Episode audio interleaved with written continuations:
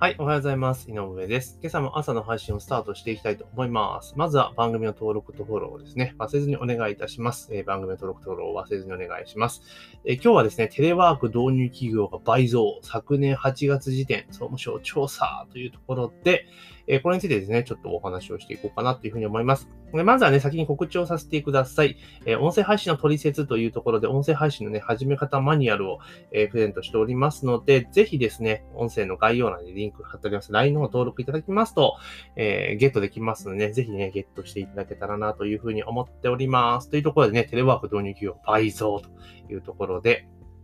まあ、記事はですね、朝日新聞デジタルの記事なんですが、えー、総務省が18日公表した昨年8月末時点の通信利用動向調査で、えー、テレワークを導入していると答えた企業は47.5%と前年の20.5%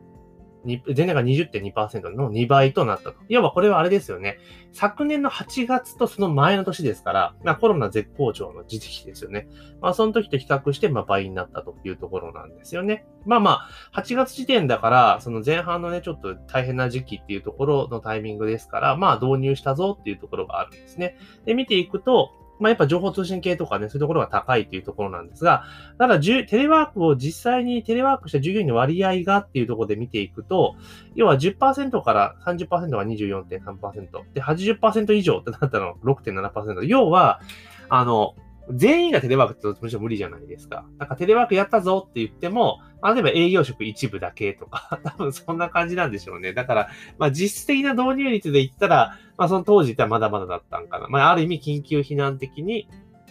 テレワークを導入していたのかなというところですよね。まあ、それからもう1年近く経っているわけですから、もうまあ、全然進んでいるとは思います。ただ、やっぱりですね、その、なんて言いましょうか、未だにですね、こう、やっぱね、顔と顔とか膝と膝を突き合わせて、みたいな感じでね、やっぱチームワークが大事だからオフィスで一緒に、みたいな、えー、スタンスですね、仕事を展開しているところもまだまだあるわけですよね。で、もちろんテレワークしきれない、えー、業種業態もちろんありますけれども、基本的にホワイトカラー系の業務に関しては、まあ、ほぼテレワークできますよね。だから、オフィスを借りて、従来通りのパターンでですね、え会社を経営していくっていうのはもう結構ナンセンスなのかなという気はします。じゃあなんでこれなかなか進んでいかないかっていうと、結局ですね、あの、あれなんですよ。あの、若くて、すごく仕事バリバリできる人っていうのは、別にテレワークになったからで生産性落ちないし、むしろ上がるわけですよね。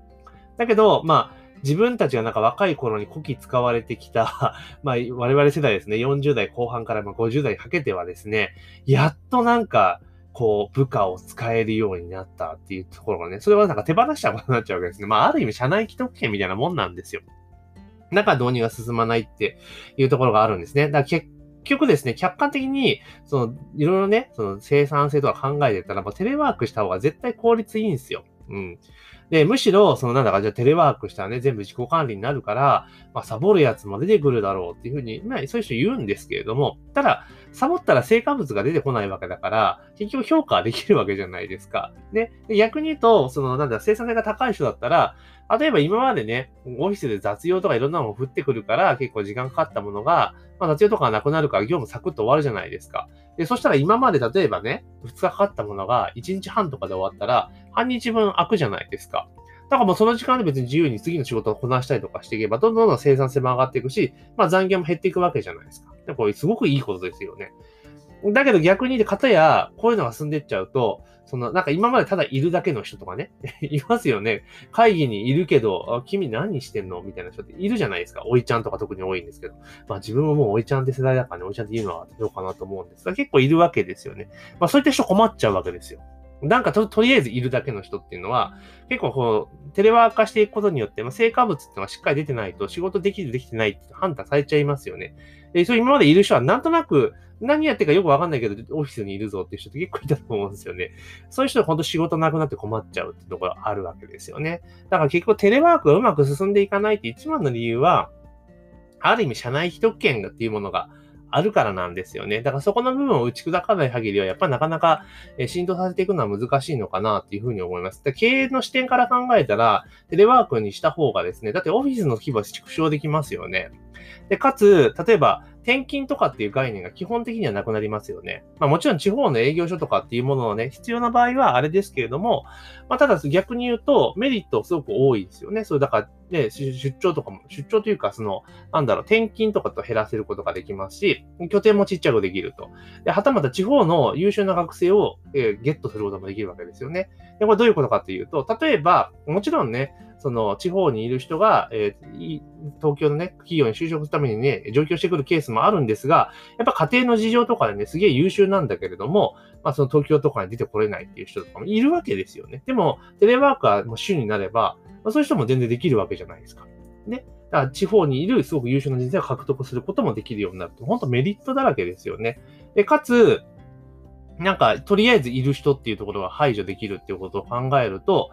まあ、ある意味、ちょっとすごいきつい言い方をすれば、手のいいその人材をこう、振り分ける、えー、ことに使えちゃうんじゃないかなと思うんですね。まあ、こう言うとね、結構反発をする人いるかもしれないですけども、でも、経営する側からすれば、生産性の高い人材ばっかり集めた方が絶対いいに決まってるじゃないですか。でもちろん、労働者の権利っていうところも当然ありますけれども、ただ、権利を主張するには義務を果たすべしっていうことが当然あるので、ね、っていうところじゃないですか。だからその辺考えると、まあ、テレワークっていうのをガンガン進めていった方が生産性が高くなりますし、優秀な人材が残っていくというところになるんですよね。そうすると、ただ単純に就職したら終わりじゃなくて、就職した後も戦闘力、自分の能力を高めるために、どんどんどんどんパワーアップしてしていかなければいけないっていう風になっていくわけじゃないですか。そうすると、個々の能力が上がっていくから生産性がより上がるというところなんですよね。だから結局日本って学校卒業したら勉強しなくなるじゃないですか。基本ね。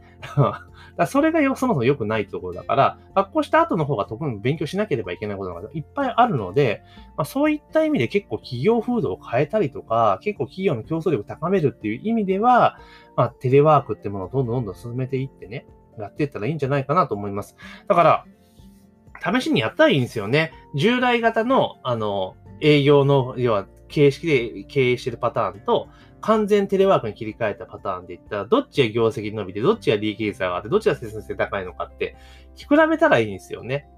だから、完全にね、どういう業種でやれるっていうのもあれかもしれないですけど、なんかシミュレーションとか絶対したらいいと思うんですよ。で実際にやってみて、当然全部テレワークにしたらね、問題点出てくるかもしれないけど、問題、課題ができたらそれ改善策を考えればいいだけじゃないですか。結構やる前からあれできない、これできないってことを結構考えちゃいますよね、皆さん。だけど、やってみてダメなことを改善してたから、すごく生産的だし、に進化していくわけですよね。だから結構本当日本ってね、やる前からね、あ、それは昔ダメだったから、どうだどうだってやらない理由ばっかり言うんですよね。だからそこを変えていくと、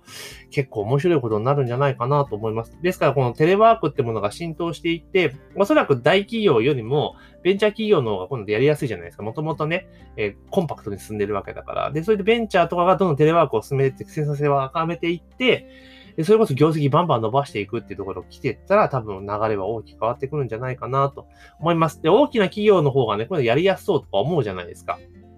資本、資金力もあるし、みたいな。だけど大きな企業であればあるほどさっき言った社内既得権があるから反発する輩は出てくるわけですよね、おいちゃんたちで。ただなかなか難しいっていうところがあると思うんで、まあこういうのどんどんベンチャーがね、ガンガンが進めてって効率を上げてってもらったらいいんじゃないかなというふうに思ったりします。はい。だから結構ね、その、なんか会社員やられてる方でも、なんかほんと雑用とか多いじゃないですか。上司のしょうもない質問とか、ね、しょうもないって言ったら語弊があるかもしれないですけれども、いやいや、それ今聞くみたいなことがね、それ説明しましたよねみたいなこと結構多いじゃないですか。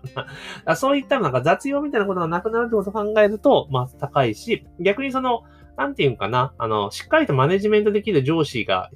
マネジメントできないと結構きつくなるわけですよね、テレワーク化しちゃうと。だから逆に言うとすごくうまく回せる人っていうのは優秀な人になるわけですから、なんとなく長く勤めてるから管理職になったっていう人も排除できるので、まあ、いいことだらけかなと個人的には思ったりします。はい。というところでね、まあ日本はどこまで行っても資本主義経済なので、あの、ちゃんとやっぱ頑張った人が報われるっていうところね、えしっかりと成果出せるっていうところに、え特化した方がいいんじゃないかなと、私は思います。こういうことってまあね、賛否両論あると思います。はい。だけどやっぱり競争がなければ、え進化はしないですから、まあ、しっかりとですね、こういうところをうまくね、導入していっていただけるといいんじゃないかなというふうに思いました。というところで今日はですね、テレワーク導入企業が倍増、昨年8月時点で総務省調査というところで、ちょっと古いデータなんですけれども、まあ、倍増したぞというところで、まあ、今年もっと増えてると思いますけれども、まあ、それについて思ったことをお話しさせていただきました。というところで本日の朝の配信は以上とさせていただきます。今日も一日頑張っていきましょう。